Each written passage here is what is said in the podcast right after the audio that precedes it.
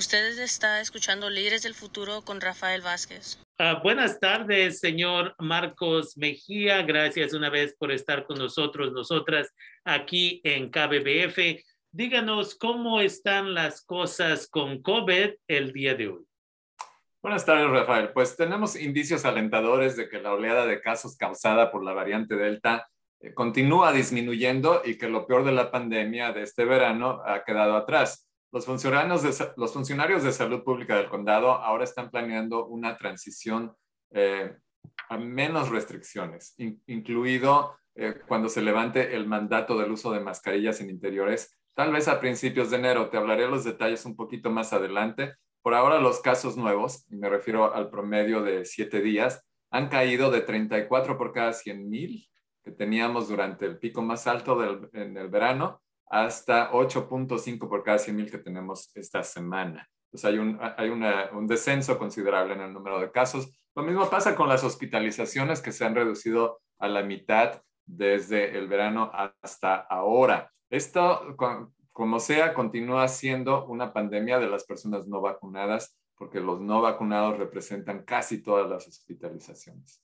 Tenemos eh, importantes avances en la vacunación. Hay tres cifras que ya ahora son históricas recientes en el recordatorio colectivo de la magnitud de esta pandemia, los extraordinarios esfuerzos que los residentes de, todo el condado han hecho para mantener a todos a salvos y recuperar eh, y superar estos tiempos difíciles. Mira, por ejemplo, hasta la fecha ya estamos a más de 708 mil dosis de vacunas aplicables entre los residentes elegibles. Hay que recordarles al auditorio que estos residentes son de 12 años en adelante. Se han hecho ya más de un millón doce mil pruebas de COVID y la importancia de estas dos métricas, que son números bastante grandes, eh, se, subraya con el tercer número. El recuento de casos de COVID desde que empezó la pandemia ya superó los 40 mil casos en esta semana. Entonces, estas cifras que son eh, grandes nos dan una idea de la magnitud del impacto que ha tenido entre la población de nuestro condado a pues eh, menos de dos años, 19 eh, meses o algo por ahí eh, que, llevamos con la pandemia y que sigue causando estragos. Hubieron dos muertes más, ya tenemos 71 muertes, me parece, desde que empezó la, la, pandemia. Ahorita llego ahí, te digo bien el, el dato, pero esto sigue preocupante de que las personas no vacunadas pues continúan siendo impactadas, continúan yendo al hospital y continúan falleciendo, desafortunadamente. Eh, los residentes completamente vacunados ya es casi el 80% de la población elegible, un 7.3% tiene cuando menos una dosis. Combinando estos dos factores nos, nos da un 85% de la población elegible con cuando menos una vacuna. Entonces hay avances muy importantes, a paso lento pero seguro, seguimos al 1% de vacunación semanal más de 369 mil eh, personas residentes del condado eh, ya están eh, vacunadas. por ahora, como ya mencionábamos la semana anterior, la principal prioridad del condado sigue siendo la administración de la primera y la segunda dosis para que más personas estén completamente vacunadas y podamos ver que los casos continúen a la baja, lo mismo que el nivel de virus en la comunidad sea cada vez menor hasta que llegamos a un punto más moderado de expansión del virus. Eh, se espera que pronto se autorice la vacuna para las edades de 5 a 11 años. Pfizer y, BioNTech pidieron el, el, jueves pasado a los reguladores federales que autoricen el uso de emergencia para su vacuna para niños de 5 a 11 años. La Administración de Alimentos y Medicamentos, mejor conocida como la FDA, la FDA ha, prometido actuar rápidamente sobre la solicitud y ha programado una reunión para el día 26 de octubre para considerar esto. Se espera que una decisión de la FDA ya esté lista para, por ahí para finales de mes, para Halloween, y se ha programado una reunión con eh, los asesores también a nivel federal de los Centros para el Control de Enfermedades, que es la segunda etapa de este proceso de aprobación, para que se reúnan entre el 2 y 3 de noviembre. Es decir, que es muy probable que las vacunas para niños de 5 años Pfizer estén disponibles a, como una, a un nivel de emergencia eh, hacia inicios de noviembre. Eh, esto es importante porque mientras esto ocurre, los casos en las escuelas, desde que se regresó a clases presenciales, continúan aumentando. Hasta esta semana tenemos reportados 577 casos eh, de COVID en las, en las escuelas, eh, tanto para estudiantes como para personal que trabaja en las escuelas. La mayoría de estos casos son estudiantes, 522, y 55 son personas que trabajan en las escuelas. Eh, de todos ellos, la mayoría de ellos se está dando en las escuelas primarias. Entonces, quiere decir que la, vacuna de 5 a 11 nos va a ayudar mucho con estos casos. Hay que recordar que los niños juegan, se contagian y llevan el virus de regreso a casa.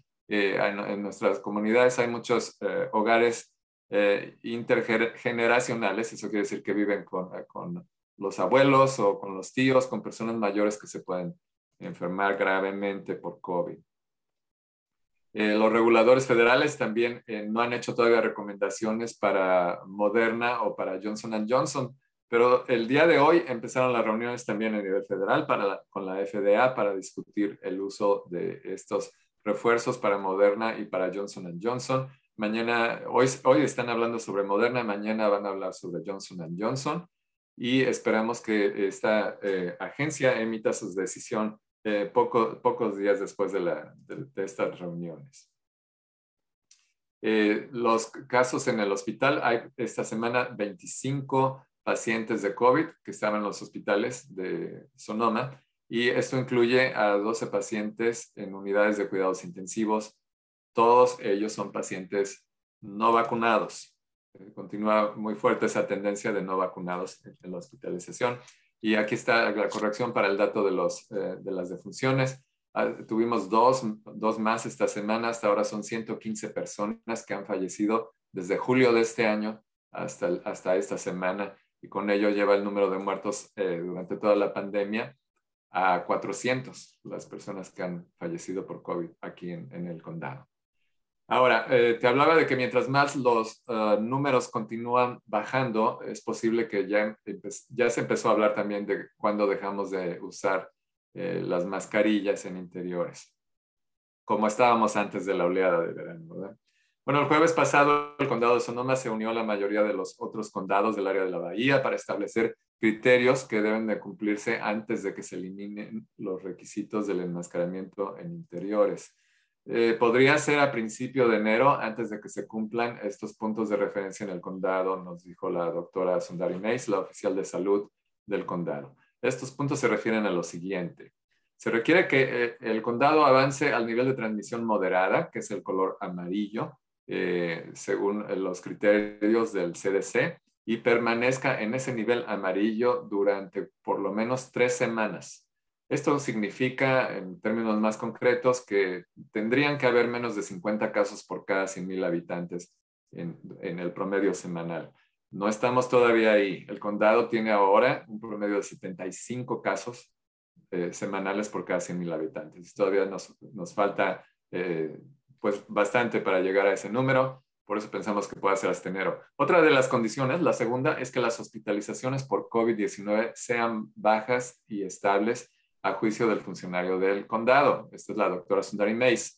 Ella dio una plática el día de ayer donde nos informó que está eh, en contacto con los hospitales para tener esa definición más clara de cuál es el número estable eh, en los hospitales. Hay que recordar que los hospitales no solo atienden pacientes de COVID, sino a cualquier otra necesidad que, lleve a las personas al hospital. Por ello, siempre el énfasis que ponemos en cuántas camas de hospital están siendo usadas por pacientes de COVID, porque si alguien tiene un accidente o necesita una cirugía, puede necesitar esa cama. Y al personal que está atendiendo la, la cama, que es la enfermera, los doctores, etcétera, para esos cuidados intensivos. Los cuidados intensivos hay que recordar, no es de que al rato vengo, es que 24 horas al día tienen que estar con el paciente.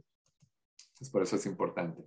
El otro criterio es que, y este va a ser el más difícil, es que el 80% de la población total del condado, no solamente los elegibles, sino la población total, el 80% esté completamente vacunada, o, o si no, pues que hayan pasado cuando menos ocho semanas, es decir, dos meses, luego de que se haya autorizado la vacuna COVID-19 para uso de emergencia para los niños de 5 a 11 años que ya viene en noviembre. Entonces, esto nos va a llevar noviembre, diciembre y en enero. Hay mucha, hay mucha tendencia hacia el mes de enero eh, pero esto tiene que ser, hacerse de una manera segura. Alcanzar el umbral del 80% va a ser un desafío, pero esperemos que esto se pueda conseguir. Bien. Eh, ahora, eh, para el programa de ERAP, todavía hay oportunidad de que las personas llamen al 211 para que se les ayude ya sea en inglés o en español eh, también en la página socoemergencia.org diagonal ERA hay recursos disponibles. Usted puede aplicar si es eh, indocumentado o si no es indocumentado. Eh, y lo importante a este punto, ya hemos hablado en varias ocasiones sobre el ERA, es que la moratoria estatal sobre desalojos terminó el, viernes primero de octubre. Entonces, los inquilinos del condado que no han pagado el alquiler durante la pandemia todavía están protegidos contra el desalojo, según dicen los abogados del condado, bajo una prohibición de desalojo en todo el condado. Los inquilinos locales no pueden ser desalojados por deudas de alquiler relacionadas con COVID-19 que se acumularon hasta el día 30 de septiembre. Sin embargo, a partir del 1 de octubre, los inquilinos que no paguen ya no podrán estar protegidos contra el desalojo, a menos que hayan solicitado asistencia de alquiler de emergencia. La protección por el alquiler no pagado eh, durará hasta que expire la moratoria local. Esto es el 30 de junio del 2020, 22, perdón, del 2022 o 60 días después de que los funcionarios locales declaren terminada la emergencia de la pandemia, lo que ocurra primero. Entonces, todavía hay oportunidad para las personas que tienen adeudos, atrasos con la, eh, con la renta y con las utilidades por razones de COVID, es decir, que se enfermaron de COVID o que perdieron su trabajo por COVID. Hay que aclarar que esto es únicamente para estas personas, porque muchas personas han estado aplicando y eh, quitan el tiempo eh, con el proceso de elegibilidad a personas que de verdad lo necesitan. También las personas que están aplicando para este programa, es, es, es muy importante que cumplan con los requisitos que les están pidiendo. Básicamente comprobar los, los, eh, los gastos que tuvieron y que tienen que demostrarlos con las cuentas, porque hay, la mayoría de las aplicaciones están en proceso. Hay mil aplicaciones que ya se dispensaron, pero hay más de dos mil aplicaciones que están en proceso porque las personas no están eh, trayendo los documentos que, se, que se, les, se les piden. Es decir, si alguien dice, pues no puedo pagar la renta en tres meses, eh, está bien, lo pueden declarar, pero si nos dicen, gano tanto dinero, pues tienen que comprobarlo, tienen que tiene que tener comprobantes de sus gastos también del Internet, del teléfono. Y la mayoría de estas eh, solicitudes están atoradas por, esta, eh, por este concepto, porque no están eh, deliberando lo necesario. En promedio están recibiendo más de, de 9 mil dólares las personas que han solicitado. Entonces hay suficiente dinero, se agregó pues millones de dólares para este programa y esperamos que las personas apliquen. Y hasta ahí mi reporte, Rafael. Muchas gracias por toda esa información. Y sí sabemos que el comité que trabaja con, el, con la FDA para eh, el día de hoy um, unánimemente uh, sugirió que se siga el siguiente paso para darle la vacuna moderna a gente de 65 años de edad o más, media dosis, para que así ese va a ser el booster shot y sabemos que la siguiente semana va usted a tener más información porque toma tiempo uh, saber estos detalles. Entonces, se le agradece como siempre por toda la información que tiene y esperamos estar con usted la siguiente semana para ver qué es lo más nuevo que está sucediendo. Entonces, gracias. Por te traigo las noticias. Muchas gracias. gracias. Rafael. Cuídese. Hasta pronto. Bye bye.